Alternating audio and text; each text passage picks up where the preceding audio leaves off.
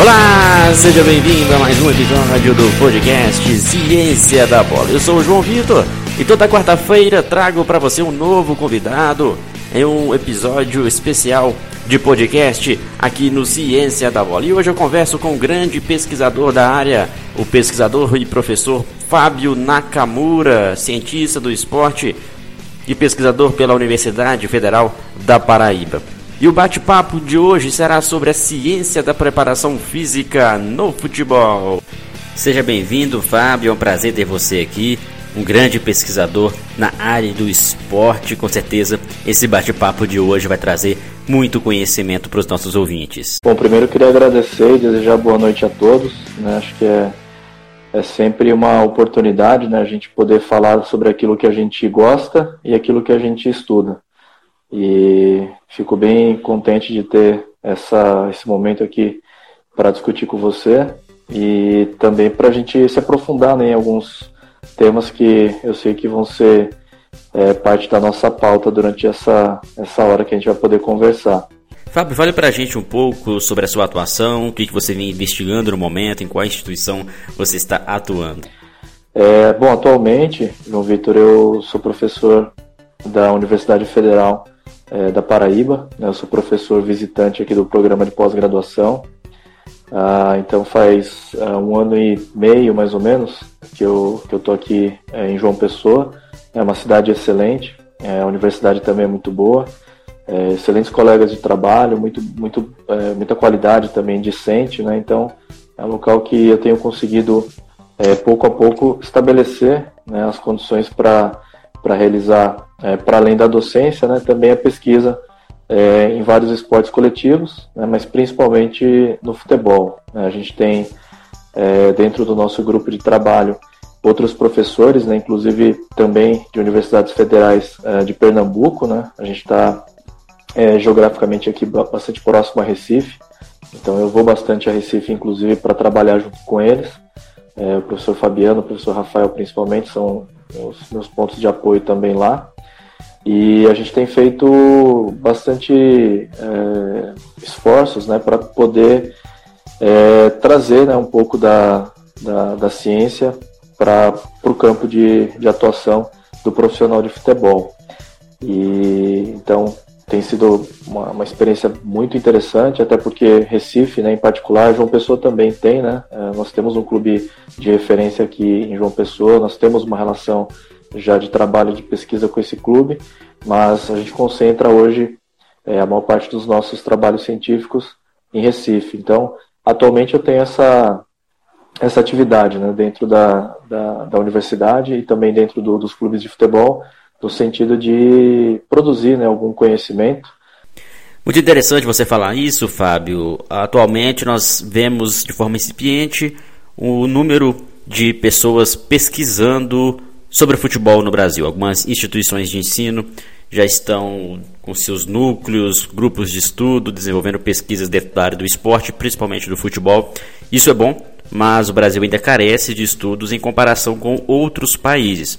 Mas com certeza, com a qualificação dos profissionais aqui, publicações também no exterior, isso vai fazer com que aumente cada vez mais a ciência, os artigos, os livros dentro da área do futebol. Outra coisa que é interessante também, Fábio, você deve concordar comigo, que é a aproximação dos clubes com as instituições de ensino. Você até citou que há parcerias de vocês aí com alguns clubes. Isso é muito válido tanto para a academia, para o mundo acadêmico, quanto também para a prática, para aplicação ali nos clubes. E, então quer dizer que vocês já têm aí uma parceria com, com o clube de futebol? Temos, temos. Acho que é, tanto, tanto o Rafael quanto o Fabiano, né, eles também têm é, hoje já é uma relação bem consolidada com alguns dos clubes, dos principais clubes lá em, em Recife. A minha principal relação hoje é com o Retro, né, que é um dos clubes que está disputando atualmente lá a Série A1 a, do Campeonato Pernambucano. Eles têm uma, uma, uma excepcional estrutura né, de, de treinamento, eles têm muitos campos, eles têm uma sala de força e condicionamento. E a gente vem encontrando é, cada vez mais né, condições de explorar essa parte científica. Então, é, eu vejo que é, tem realmente uma, uma, abertura maior hoje, né, por parte dos clubes. Aqui em João Pessoa também é, na figura do, do Claudinho, que é o preparador físico aqui do, do Botafogo da Paraíba. A gente também tem tentado aproximar né, o que a gente faz na universidade, seja na, na questão da avaliação, numa, numa, muitas vezes uma avaliação um pouco mais invasiva, que é necessária para eles. E também a gente tem tentado colaborar né, em alguns projetos de, de pesquisa. Então tem, é, tem aumentado, né, o que eu, que eu percebo, tem aumentado é, o número de clubes que têm interesse de integrar né, esse conhecimento científico que está sendo produzido nas faculdades e nas universidades para dentro da, das suas práticas cotidianas. Né? Eu vejo que é, eu comecei já faz um tempo nisso, né? É, eu me lembro que talvez a questão de 10 anos é, a gente tinha uma dificuldade né, de encontrar esse ponto de diálogo entre pesquisadores da universidade e os profissionais que, que atuam no campo. Né? Eu via que é, havia uma resistência, acho que talvez de ambas as partes, né? talvez por não se conhecerem muito bem e serem realmente culturas muito diferentes. E eu vejo que nos últimos anos né, uh, tem havido uma mudança grande cultural, eu acho que isso parte dos dois lados. Né? A universidade reconhece no campo é, uma grande riqueza de informação que pode ser é, explorada no bom sentido, né, no sentido científico, que pode ser transformada em conhecimento. E, uh, no mesmo sentido, eu acho que os profissionais é, lá do campo têm cada vez mais se sentindo à vontade com o conhecimento científico e têm até incentivado né, a entrada é, de profissionais que estão na universidade para que possam realizar pesquisas e possam fazer intervenções é, sempre no sentido de encontrar né, formas cada vez mais eficientes para se treinar, né, os métodos mais, é, mais eficazes, aqueles que realmente trazem resultado para diferentes objetivos que a gente vai encontrar, para diferentes categorias de idade, para diferentes é, níveis de competição também.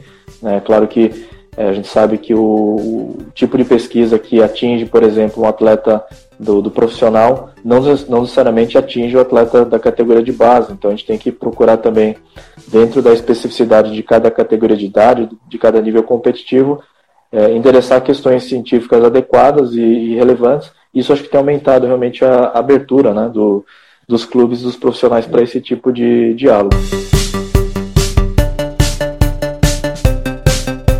Pesquisas voltadas para a área do futebol aqui no Brasil, inclusive algumas que você desenvolve, é, elas são voltadas mais para a, a, preparação física, a fisiologia, prevenção de lesões, ou há também estudos em outras áreas que circundam o universo do futebol? Não, não, eu acho que todas as áreas, né? Eu acho que a, é, os clubes também já têm percebido né, que é, o que se produz na universidade não se restringe à preparação física. Né?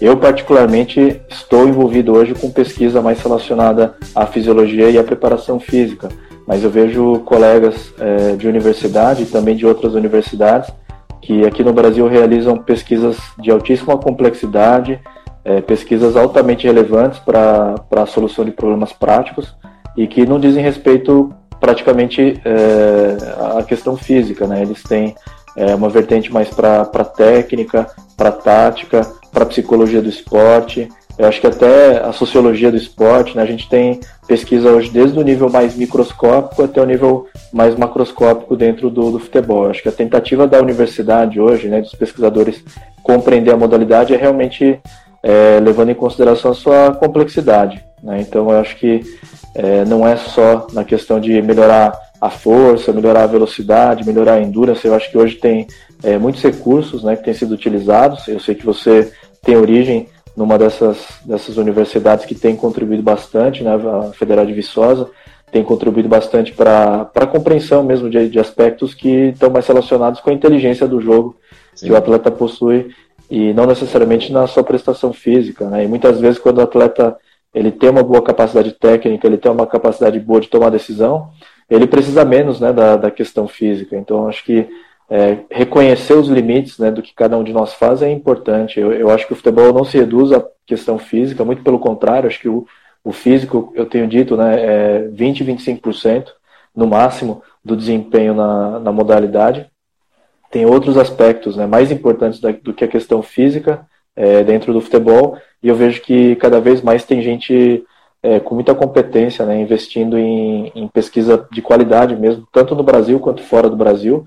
A gente pode citar outros países de referência, né? A Inglaterra tem muita pesquisa boa na, na área do futebol, a Espanha, Portugal, é, Austrália tem até feito alguma coisa interessante com o soccer, apesar do, do futebol deles ser um pouco diferente.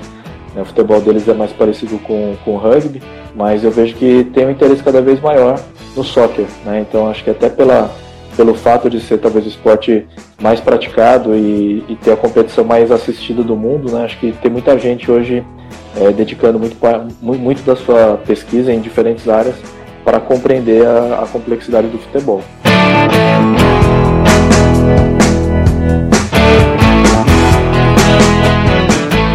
Legal, Fábio, para a gente falar agora de um outro assunto que é tão relevante e pertinente no momento atual, sobre a pandemia e a, esse período de quarentena, as, muitos atletas em casa sem estar frequentando os clubes. Com certeza vai haver um prejuízo na questão física e até mesmo na questão cognitiva. O que, que você acha que, que os clubes deverão fazer, os preparadores físicos, no retorno às atividades, tão logo sejam liberados? É, primeiro que essa é uma situação sem precedentes, né? A gente nunca teve uma pandemia com essas proporções que obrigasse né, as competições esportivas a serem todas suspensas, né? Até Jogos Olímpicos, né? Eu, eu acredito que na história dos Jogos Olímpicos, por questão de uma pandemia, a gente nunca teve realmente a, o cancelamento ou adiamento do, dos Jogos. A gente nem sabe ainda se vai ter no ano que vem os Jogos Olímpicos, né? É, então tudo isso é muito novo, né? Acho que é, tanta, tanto as federações, né, as confederações esportivas no geral, é, os clubes, está todo mundo é, sofrendo muito até em função de uma expectativa, né? Porque é, acho que em função da, da, da, falta da previsão do retorno, tem clube que já liberou para férias, tem clube que muitas vezes já está dispensando né, alguns jogadores até para serem negociados. Então acho que a, o que está acontecendo agora é, é, muito heterogêneo. Né? Acho que os clubes com maior poder financeiro, os clubes que têm maior organização, é, estão conseguindo ainda manter é, uma rotina entre os seus atletas. Eu acho que eu acredito que a maior parte dos clubes tenham já passado por um período, estão passando por um período curto de, de férias, mas uma grande parte deles também é, já estão em treinamento. Né? Agora, claro que essa preparação ela fica bastante prejudicada, porque o atleta ele fica confinado em espaço muito reduzido, né? praticamente a, a casa dele, é, quando muito um quintal, né? E aí ele tem que ter não só o suporte do seu preparador físico, né, mas também a própria vontade de treinar. Porque a gente sabe que tem jogador que quando está no seu centro de treinamento, quando está com seus companheiros, quando tem a comissão técnica, ele treina absurdamente, ele é um leão de treino, né? Mas quando ele não tem a supervisão, ele não tem alguém que está acompanhando aquela, aquela sessão de treino, muitas vezes a qualidade é, é muito menor. E é claro, né, nesse período a gente não consegue expor né, os jogadores ao principal estímulo deles, que é jogo.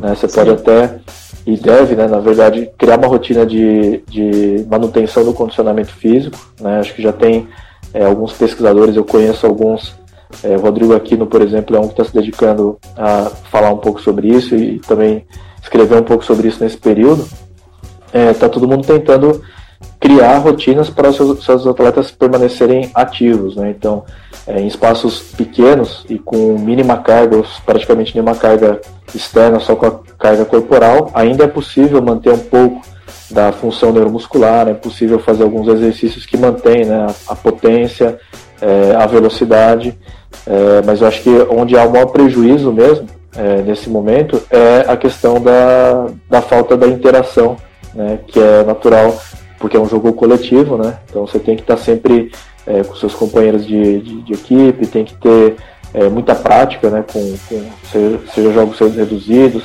é, seja amistoso, seja um treino mais técnico. Então acho que essa parte está realmente ficando bastante prejudicada. Né? Eu diria que pelo tempo que a gente está é, parado já, é, a questão física, claro que já teve alguma interferência, não tem como manter a capacidade física, então se você não tem espaço grande para correr, você não consegue manter alto né, o seu nível de condicionamento cardiorrespiratório.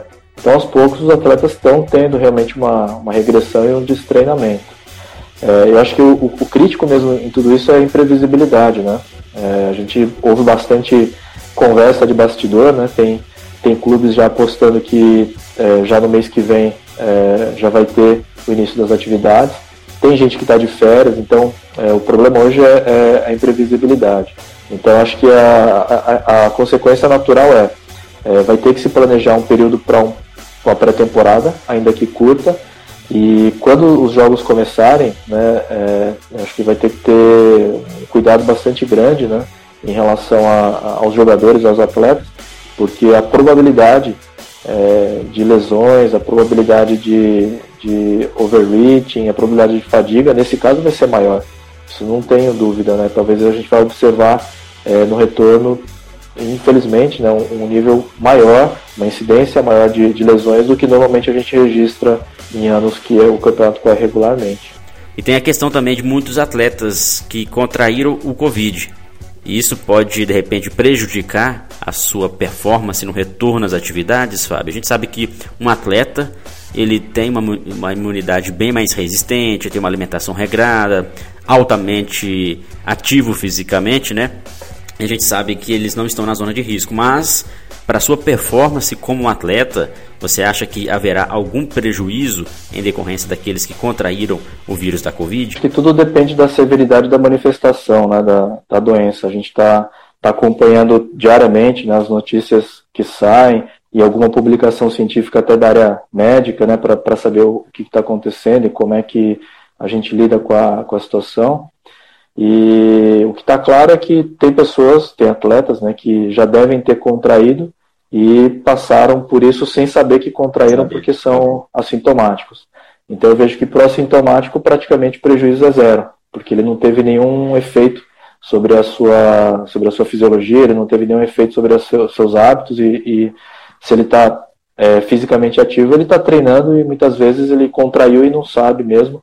É, a gente sabe que um percentual muito grande né, de, de, pessoas não são atletas são assintomáticos. Então, nesse caso, acho que o prejuízo é, é, bastante reduzido. Então, acho que tudo depende da severidade, porque um atleta que a gente espera que não aconteça, mas a probabilidade de acontecer hoje é grande, né? A população de, de atletas é muito grande, de jogadores de futebol também. Então, se a gente tiver casos né, de jogadores que, porventura, contraem a doença e desenvolvam um, um quadro mais severo, que ele demore 30, 35 dias para se recuperar em tratamento intensivo, esse atleta, é, inevitavelmente, ele vai ter uma perda grande, né, física, é, a condição física praticamente dele vai, vai, vai retornar a níveis de, de um indivíduo quase sedentário. Né. Agora, claro que sendo atleta, e se ele não tiver sequelas né, da, da, da, doença, porque a gente sabe também que algumas pessoas vão ter né, sequelas, principalmente da função pulmonar, mas se for assumindo que a pessoa vai se tornar novamente saudável depois desse período, mesmo que seja longo, é claro que ela vai precisar de mais tempo, né? Esse atleta vai precisar de mais tempo para se recondicionar, mas ele vai conseguir alcançar um nível é, físico, um nível técnico que ele mantinha antes da, da doença.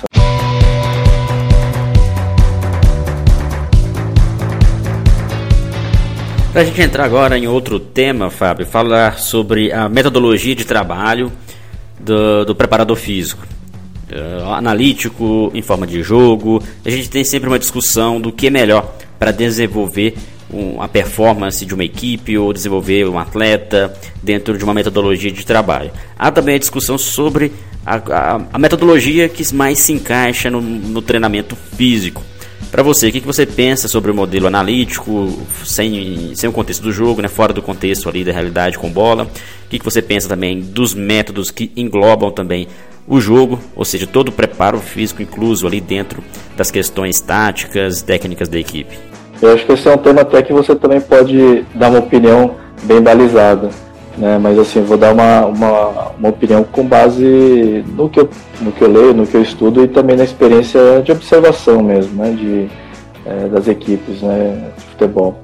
É, eu acho que é, fazer essa, essa dicotomia né, muito radical significa que o clube realmente pende só para um lado e não faz nada do outro ou vice-versa. Né? Mas eu acho que a maior parte dos clubes hoje tenta é, combinar é, diferentes métodos de, de treinamento. Né? Eu acho que é, particularmente na preparação física, né, existem sim formas de se integrar ah, os exercícios e os conteúdos né, de uma boa preparação física no futebol a, a uma situação de jogo.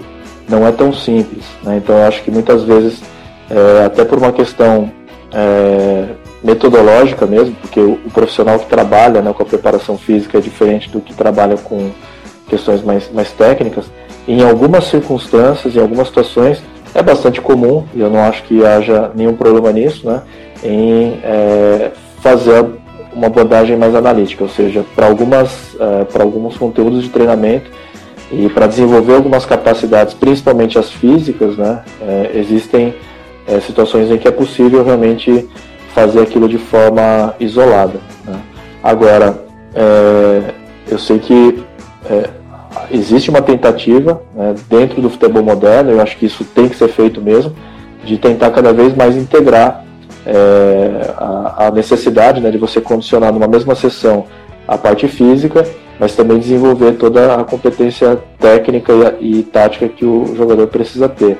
E até porque a gente não pode expor hoje o jogador a tantas sessões de treinamento assim, né? A gente está vendo que é, tem, uma, havido uma tentativa de reduzir um pouco né, a exposição do, do, jogador a treinamento, até porque ele joga muito. Né, e, e, o jogo é um melhor exemplo né, de, de que você não consegue é, dividir muito o que é físico e aquilo que é técnico-tático.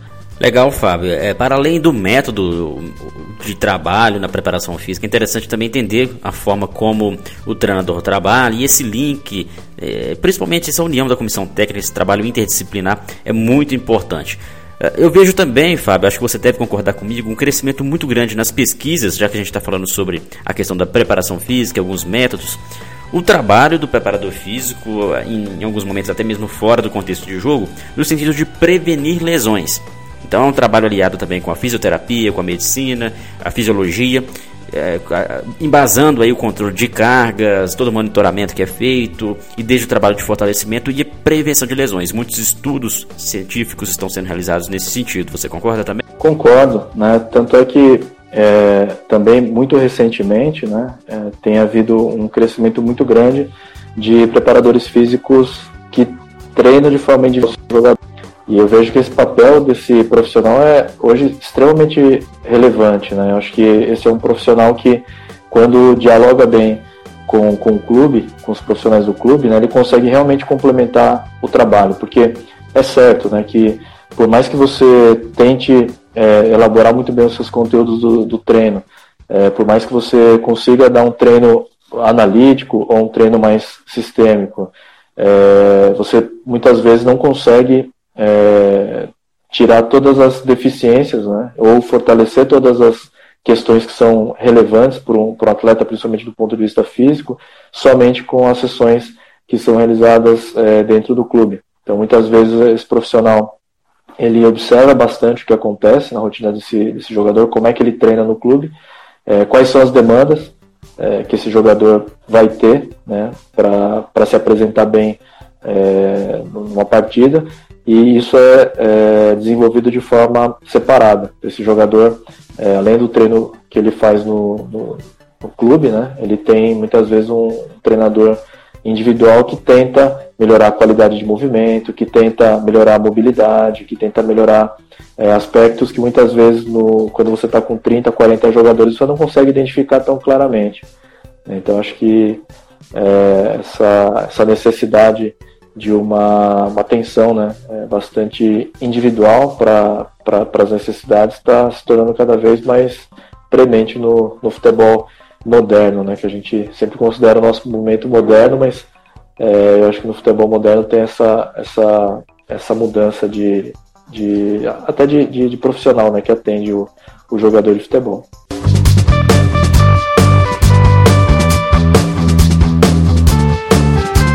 Fábio, já falamos aqui sobre a questão da prevenção de lesões, falamos sobre os métodos de trabalho, falamos um pouco sobre a, a, o Covid e atletas que contraíram o vírus, a ciência dentro da preparação física. Um assunto muito interessante que eu gostaria de falar também, acredito que os nossos ouvintes sempre ficam com esta dúvida, é quando a gente vai comparar, por exemplo, o futebol dos anos 80, dos anos 70 e até mesmo ali dos anos 90 em relação a hoje a comparação sobre a preparação física, o tanto quanto o jogo está mais veloz hoje em dia, mais rápido, tanto fisicamente quanto cognitivamente, devido também à, à evolução científica.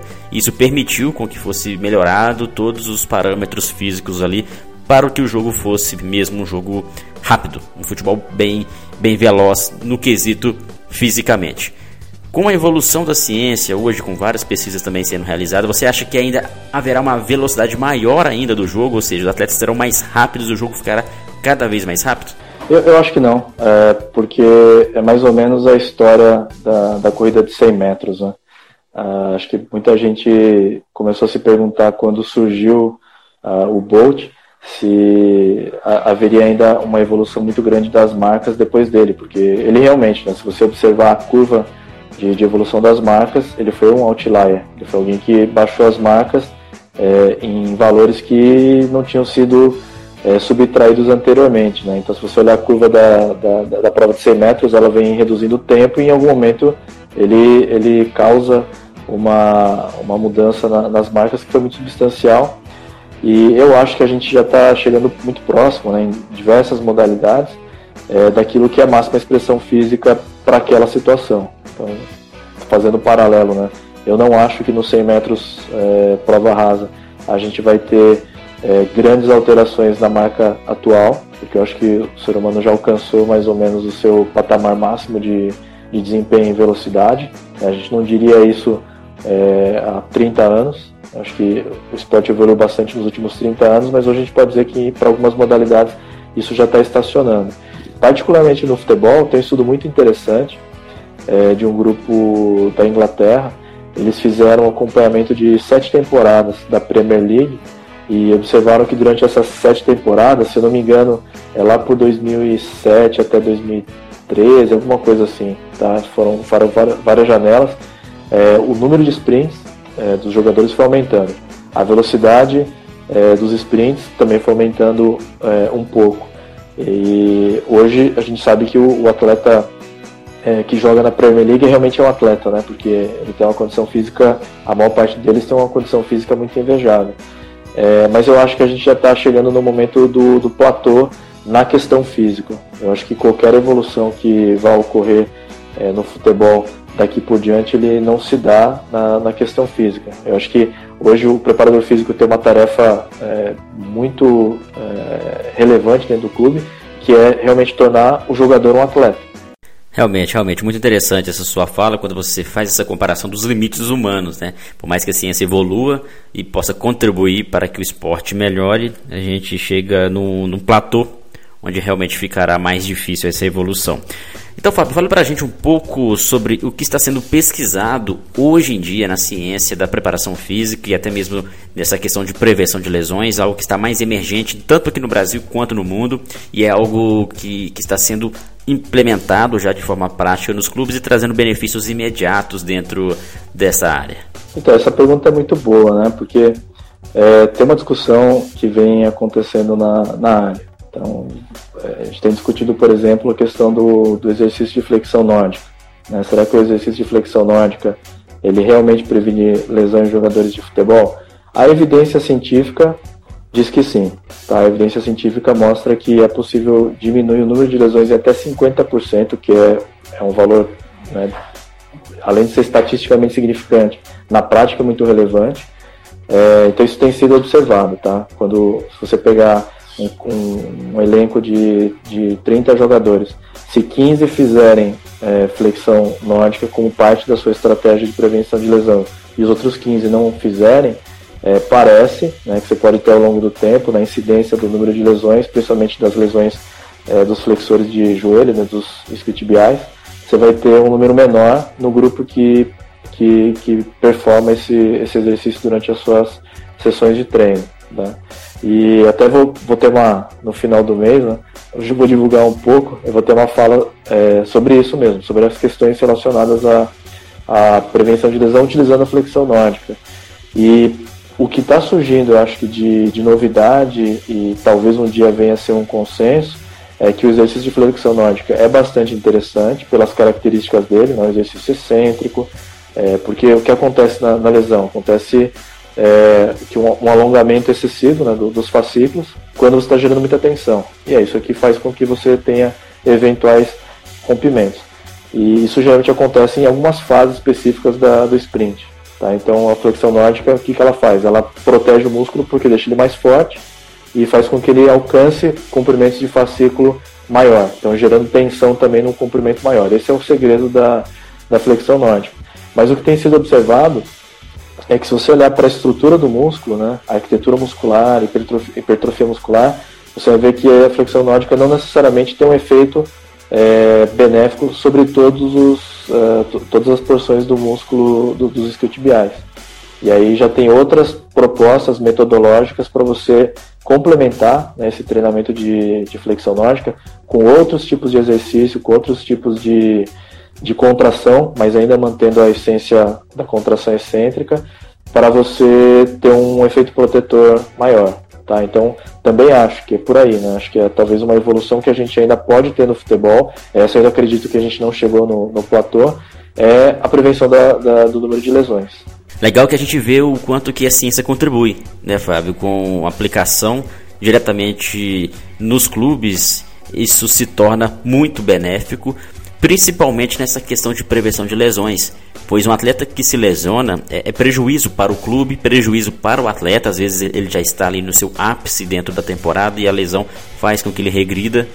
Eh, para o clube também é um desperdício, porque contrata um atleta para fazer uh, jogos e, e, dar resultado para a equipe. Se ele não joga, ele tá, não está trazendo retorno para a equipe. Então, por isso que é muito importante a gente entender e os clubes valorizarem esses trabalhos científicos que possam trazer benefícios para a melhoria do futebol de modo geral.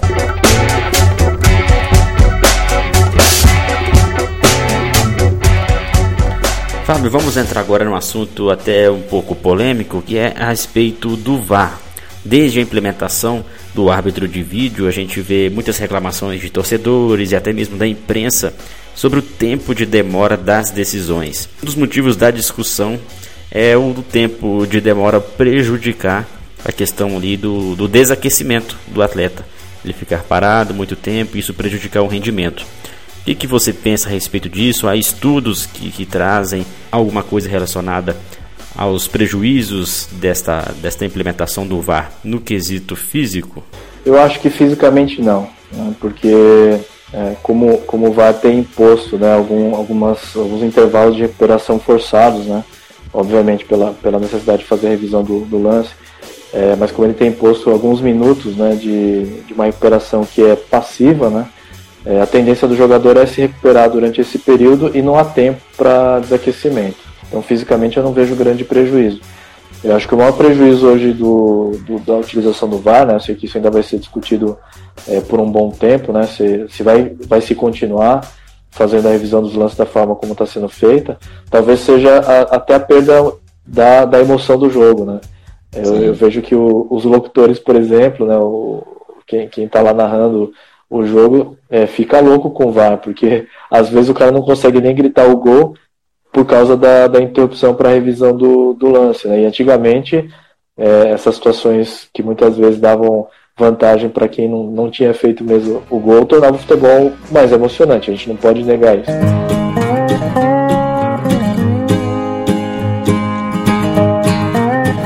Outro assunto polêmico, Fábio, é a respeito do uso da caixa de areia. Muitos preparadores físicos utilizam dessa ferramenta para aprimorar algumas valências físicas nos atletas, mas a gente sabe que dentro do princípio da especificidade, dentro do treinamento esportivo, o, o futebol de areia deveria ser mais beneficiado em relação a esse uso e não o futebol, justamente pela questão do piso, calçado, enfim.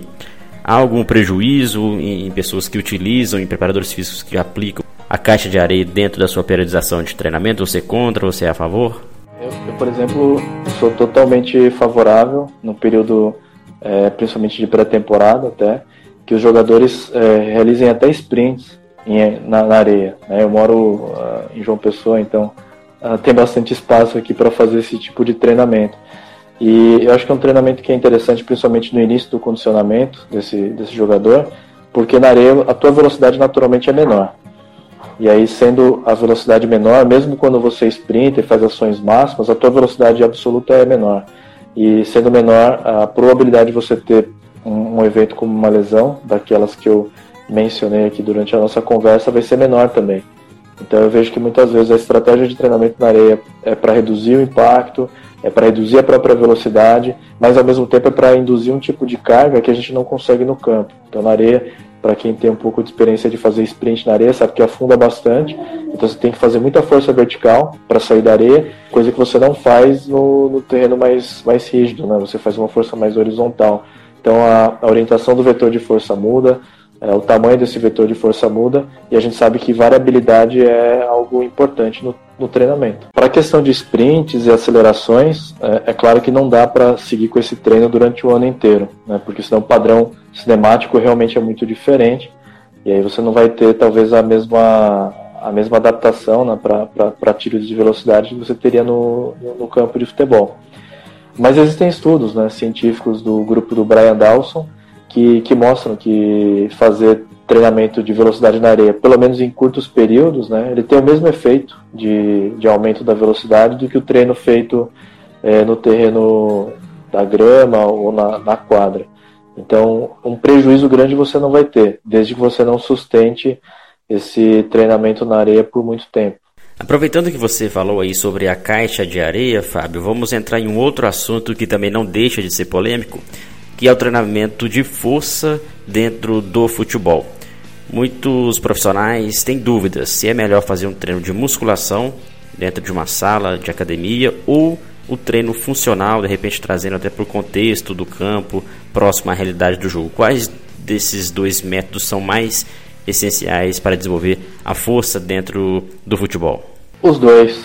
Né? Claro que quando você não tem tanto tempo para treinar, de acordo com a tua ideia de trabalho, você vai priorizar um em detrimento do outro. Mas eu acho que tanto o funcional quanto aquele exercício com sobrecarga, é, os dois vão ter é, diferentes efeitos né, naquilo que a gente chama de curva força-velocidade.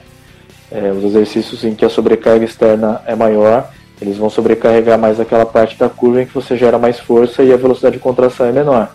E os exercícios né, considerados mais funcionais e que possam ser realizados numa, numa, velocidade maior, eles também vão exigir muita força, mas eles vão exigir força numa porção da curva em que a velocidade é bastante alta. Então, é, eu acho que não tem realmente uma, uma, uma fórmula para isso, né? a gente tem que empregar é, diferentes é, formas de, de exercício. E até recentemente né, tem havido uma discussão sobre levantamento olímpico, né, sobre movimentos de LPO para jogadores de futebol. Né? Já, já me fizeram essa pergunta também. E a minha resposta vai na mesma linha, não sou nem contra nem a favor. Né? Eles têm efeito, têm efeito comprovado, a literatura dá, suporte, é, modificam né, o perfil da curva é, força-velocidade e o atleta se torna mais coordenado e mais proficiente para alguns movimentos, que não são específicos para o futebol. Mas como o atleta não é só um jogador de futebol, né, ele tem que ter coordenação para vários movimentos. Eu não, não tenho nenhuma posição a LPO, mas também não sou hoje alguém que fala, não, sem LPO não tem como treinar um jogador de futebol. Eu acho que a gente tem que saber escolher é, que porção né, da, da, curva força-velocidade a gente quer modificar, de novo, de acordo com aquilo que a gente considera a deficiência do atleta. Então, necessariamente, eu tenho que traçar a curva força-velocidade. Talvez essa seja uma das dificuldades nos clubes hoje. Fábio, a gente sabe que é muito importante também a questão da avaliação. Por mais que a gente utilize as metodologias para prevenção de lesões, otimização do treinamento, evolução da capacidade também da valência de força, a gente sabe que é importante avaliar.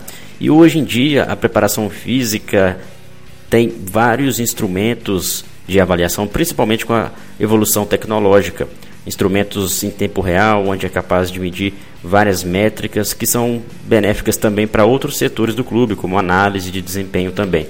Como que você vê hoje em dia essas, esses novos instrumentos? O que, que você pode indicar tanto para quem está no alto nível, para clubes de ponta, quanto também para clubes menores, escolas de futebol que não têm um aporte financeiro tão alto, mas que necessitam também de ter uh, um processo de avaliação dentro do, do seu trabalho?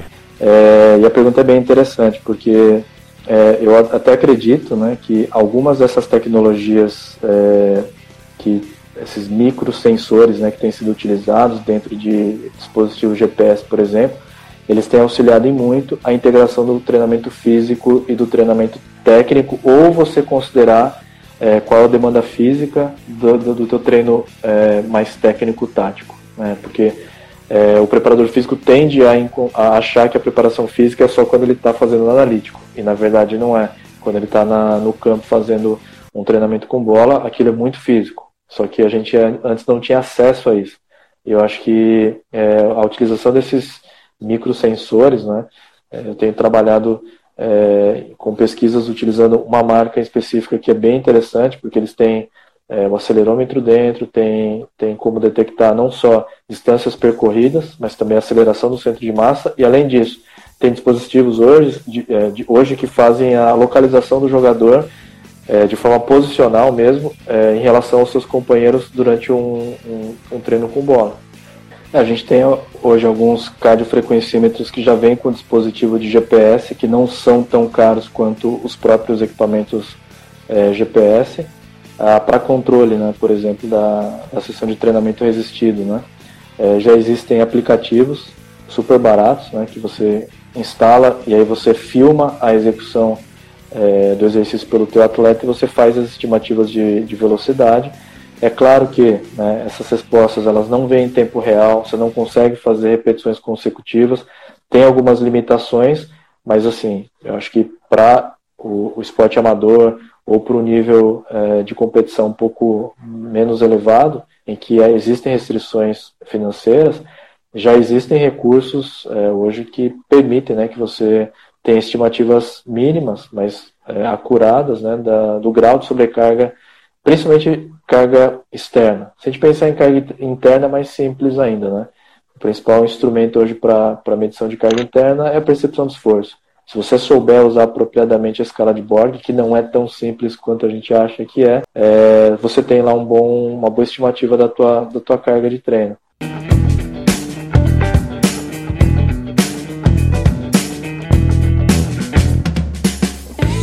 Muito bom, Fábio. Papo muito legal. A gente está aprendendo bastante aqui a respeito da ciência e aplicação da preparação física no futebol.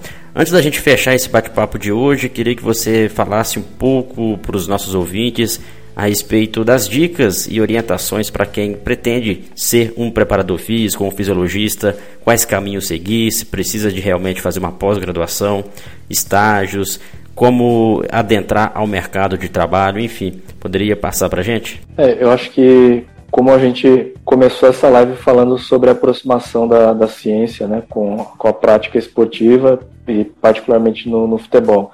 Isso é verdadeiro, né, a ciência está chegando mais fortemente hoje é, dentro do campo. Então eu, eu vejo que os profissionais né, da nova geração, né, não, não, não da minha geração, mas da sua geração até é, dos que vão vir, é, eu acho que sempre tem que ter uma boa preparação universitária, né, tem que fazer um bom curso de graduação na educação física, cara, caso queira trabalhar como treinador, preparador físico, caso queira trabalhar como analista de desempenho e assim por diante. É, pode ter o caminho da, das especializações. Né? O Brasil hoje, felizmente, tem excelentes cursos de especialização em diferentes áreas destinadas a, ao, ao futebol. É, pode seguir para o mestrado, porque muitas, muitas vezes é, o profissional acha que o mestrado é só para dar aula em universidade. E a gente está vendo cada vez mais que é, muitos mestres e muitos doutores, além né, da carreira universitária, também eles têm voltado a sua atenção e o seu interesse para a solução de problemas práticos, porque quem passa né, pela, pela, pela experiência de ficar anos é, lendo trabalhos, preparando artigos, se comunicando né, com a comunidade, muitas vezes tem também a capacidade de pegar essa ferramenta e trazer para a solução de, de, de, problemas dentro do, do campo de futebol. É, então eu vejo que esse caminho também é válido. Eu acho que não é necessário fazer mestrado nem fazer doutorado, é necessário fazer uma boa graduação e é necessário ter uma boa formação científica. Tem que estudar bastante. É, saber a língua inglesa hoje é muito desejável. Né? Eu diria que é, logo, logo, né, acho que muitos empregadores na nossa área, mesmo trabalhando no, no Brasil, vão exigir é, proficiência em língua inglesa porque é, você sabe que quem lê bem inglês e consegue interpretar dados científicos consegue inovar mais, mais rapidamente. Então acho que o caminho sempre é estudar, independentemente do, do trajeto né, né que você vai percorrer, é, tem que ter muito tempo de dedicação é, estudando, tem que ter muito tempo de, de dedicação conversando com profissionais, é, tendo a experiência de aprender com quem já está praticando, quem já está fazendo, né? É, mas é, fundamentalmente obter conhecimento. Legal, muito obrigado mesmo, Fábio. Sua participação aqui foi fundamental para a gente entender mais sobre a preparação física, a aplicação no futebol, principalmente com a ciência fazendo esse link, trazendo bastante conhecimento. Muito obrigado mesmo. Desejo sucesso para você aí nas pesquisas, no seu trabalho e que continue contribuindo cada vez mais para o esporte em geral. Obrigado e até a próxima. Obrigado mesmo. E este foi mais um episódio do podcast Ciência da Bola. Obrigado pelo carinho da sua audiência e continue acompanhando o nosso trabalho, não só aqui nos podcasts, mas também nas redes sociais, Instagram, Facebook, Twitter, nosso site cienciadabola.com.br e acesse também o nosso canal do YouTube e os nossos cursos. Grande abraço a todos e até o próximo episódio.